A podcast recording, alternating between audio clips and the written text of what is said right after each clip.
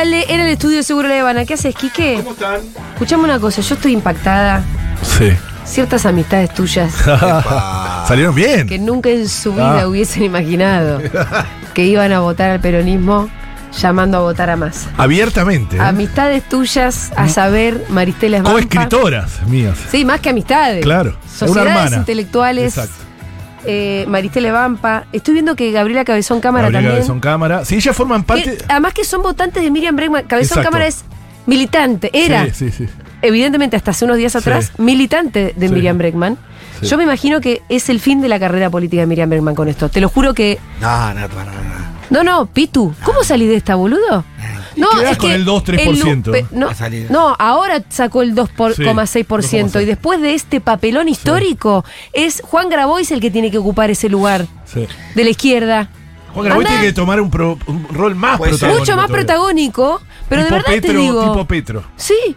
Lo que y, pasa es y- que y para tiene ocupar- mucho para crecer, tiene, tiene, hay un lugar para ser una izquierda responsable. Exacto, exacto. Hay un lugar para ser una pero además para soñar con todo, todos Sí, los sueños, la bandera. todo. Yo esa no la discuto, ¿eh? No, yo creo que igual tiene. eh, no tiene abundancia de dirigencia a la izquierda como va a andar tirándolo por la ventana a Bregman. Me parece que no va a pasar eso. Pero es- hay Pitu, que ver. Pitu, A mí me parece es que no un papelón histórico. Sí, sí, yo no tengo duda de eso, pero. Como otros- dijo el pollo. Hubo otros papelones históricos. Si que- gana, Pero Si perdón, gana- hablar bonito no te hace un buen dirigente. Conectarte con la gente te hace No, un buen bueno, dirigente. Miriam Entonces, tiene- Miriam, hasta ahora lo único que hace es hablar bien en los debates. Me- Déjame de joder.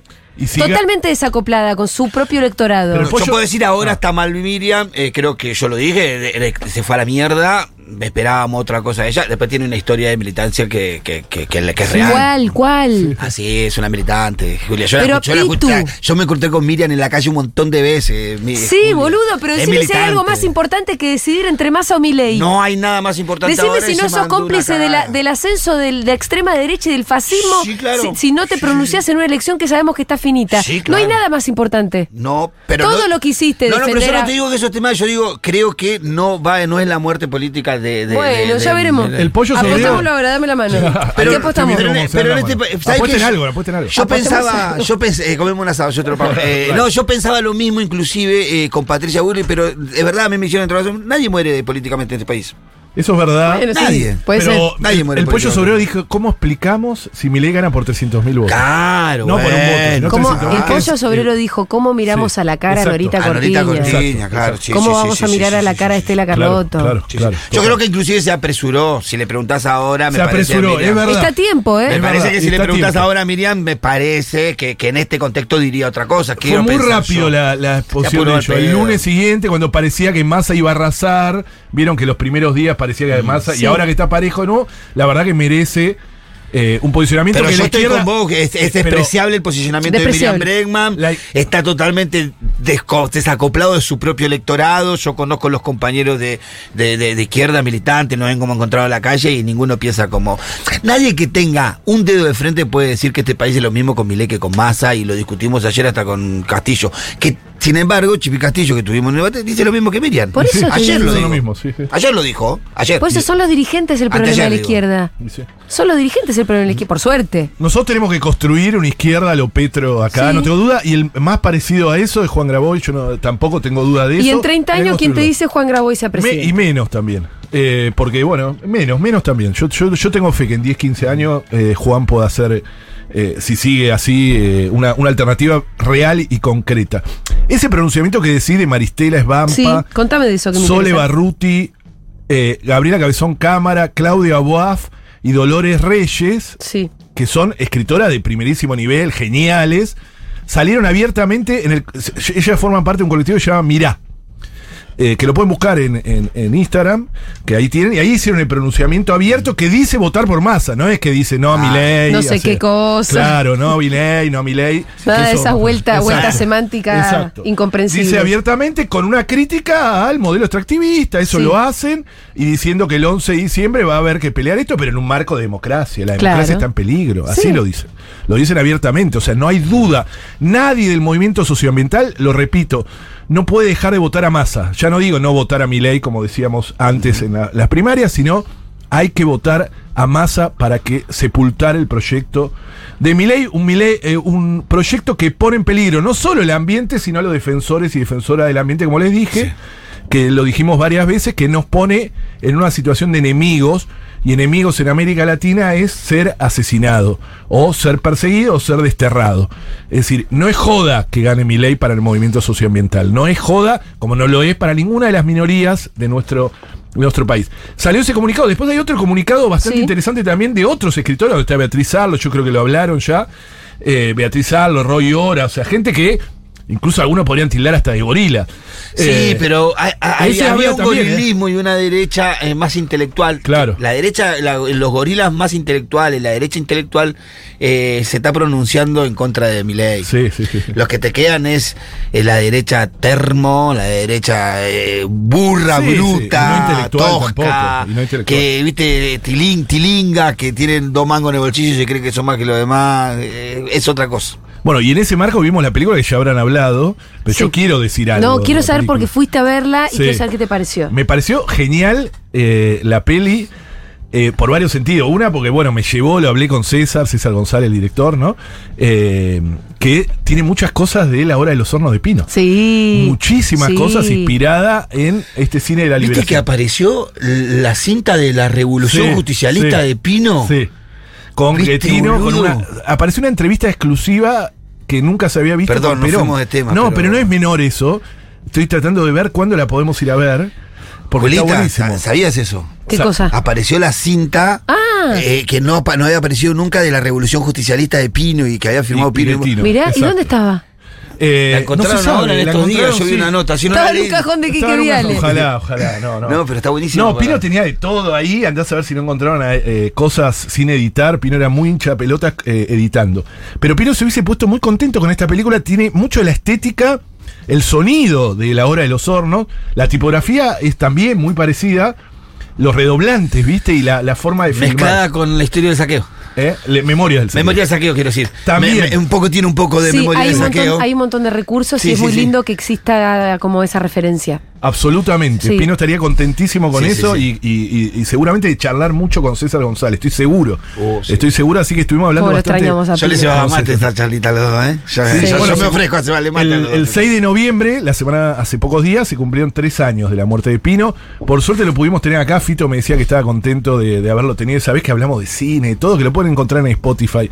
Un- uno de- Hermosa charla tuvimos con Pino. Sí, una pena no tenerlo ahora. Ahora estaría a los gritos, Pino, Oh. ¿no? Estaría a los gritos contra, contra Milei, claramente. Así que, bueno, es un poco. La, la película me encantó, hay que verla. ¿Dónde se puede ver, Julia? Porque mundo mucho pregunta. Ahora, No, ahora lo que vamos a volver a organizar alguna otra mm, eh, mirada así colectiva. Sí, otra mirada colectiva. Que eso también tiene mucho de Todavía no los vamos hornos. a alargar los. Sí, total, yo sé que Lo sí. único que no la iba- gente se juntaba en las casas, sobre todo porque había que verlo clandestinamente. Con los rollos iba alguien Sí, en moto, sí. Y la pasaban clandestinamente. Bueno, esto si bien no, no es existía YouTube y claro. además no se podía ver en sala de cine. Exacto. Pero al mismo tiempo generaba un hecho político que es juntarse. Y Pino dice, la y es algo sobre lo que la, que la película habla muchísimo, que es la vida Total. en comunidad otra vez, ¿no? Total. Lo que se le podría agregar, como hizo Pino, que Pino lo- dice que lo, lo hicieron a propósito, la película La Hora de los Hornos dura cuatro horas y media, una locura, ¿no? Sí. O sea, estaríamos viendo ahí. Pero le agregaba intermedios, intervalos a propósito para que la gente charle. Ah, mirá. Los intervalos eran a propósito. Intervalo y cartel Sí. grande. Entonces vos te pones a charlar. Che, Che, ¿viste bla, bla. bla, bla, bla. Entonces hablás con el de al lado. Eh, le se le podría agregar un intervalo ahí en el, en el Sí. medio. Pero bueno, bueno, una de las características que por lo menos me relataba Débora, porque yo no estuve al final, es de que cuando terminó la película hay una charla, una Claro. charla que no hay en una película Sí. de Marvel, por ejemplo, Sí. viste que vos salís, había una charla ahí como de varias o tres cosas y por eso se le ocurrió la idea a Débora de hacerle pregunta a la gente, que nadie le dijo. está buenísimo. Entonces lo puso en un cuento. Che, ¿qué No, pero además yo sé de centros culturales de todo el país que siempre cuando yo voy hacemos las charlas.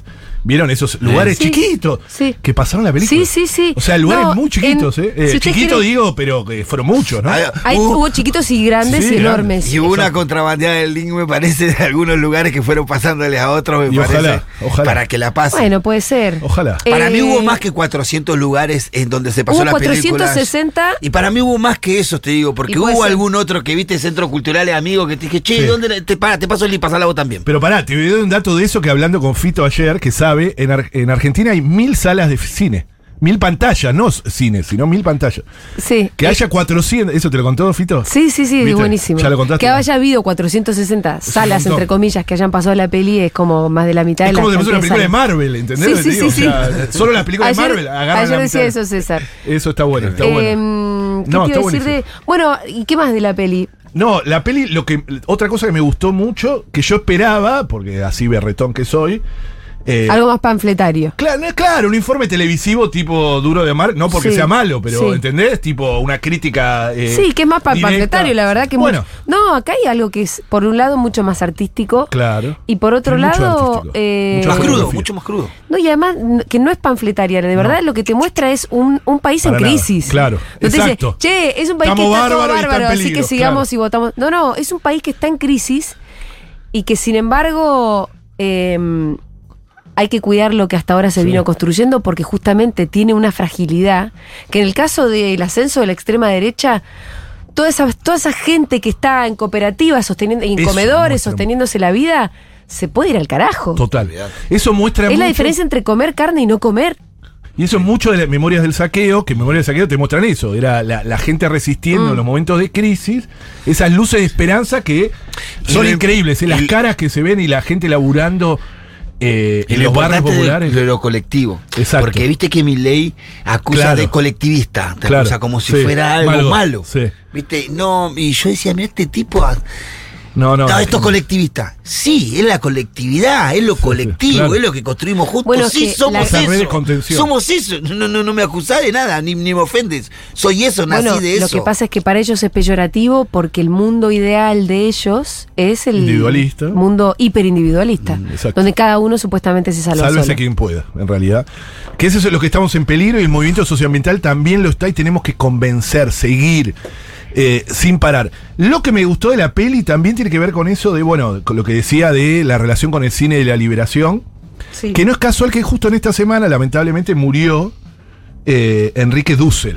¿no? Enrique Dussel fue un filósofo argentino eh, cuya muerte eh, repercute en todo el mundo, porque era el creador de la filosofía de la liberación, de la, de la cual Pino y Getino en su momento se basan para hacer el cine de la liberación, que tiene que ver con descolonizar nuestras cabezas.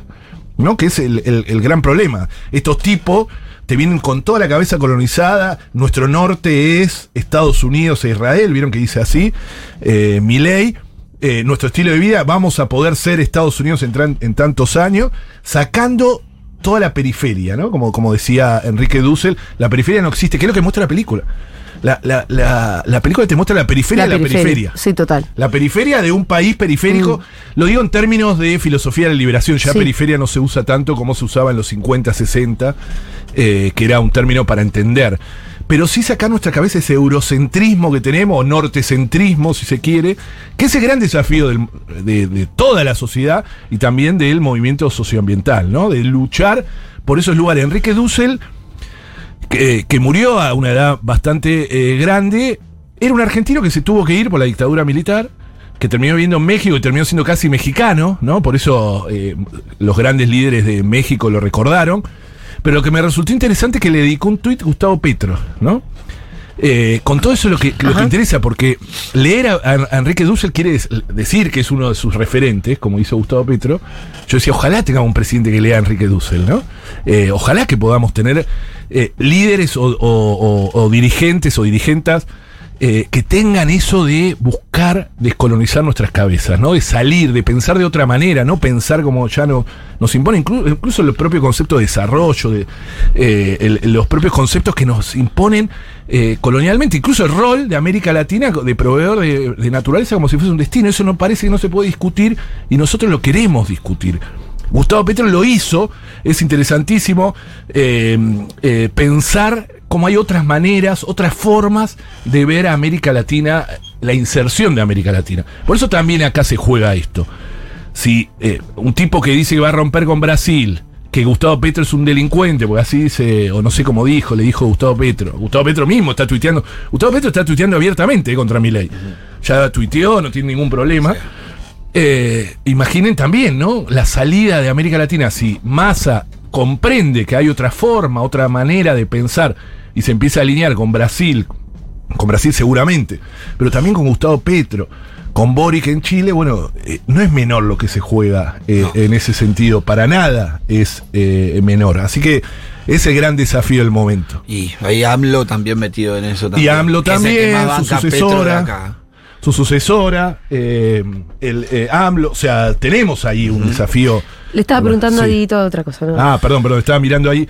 Eh, no, a ver, hay una anécdota de muy interesante de Dussel, que recomiendo que lean, Sí. Enrique Dussel, que fue cuando Jaime Durán Barba dice, viene un almuerzo de Mirta Legrand en el 2016, ya Macri era presidente, y hay un almuerzo con, con Durán eh, uno de los invitados era Durán Barba, y que, que era asesor de Macri en ese momento, y dice que en 1973 llegó a Argentina para estudiar filosofía atraído por la obra de Dussel. Vieron que los grandes traidores eran de izquierda en algún momento. Sí, sí, claro.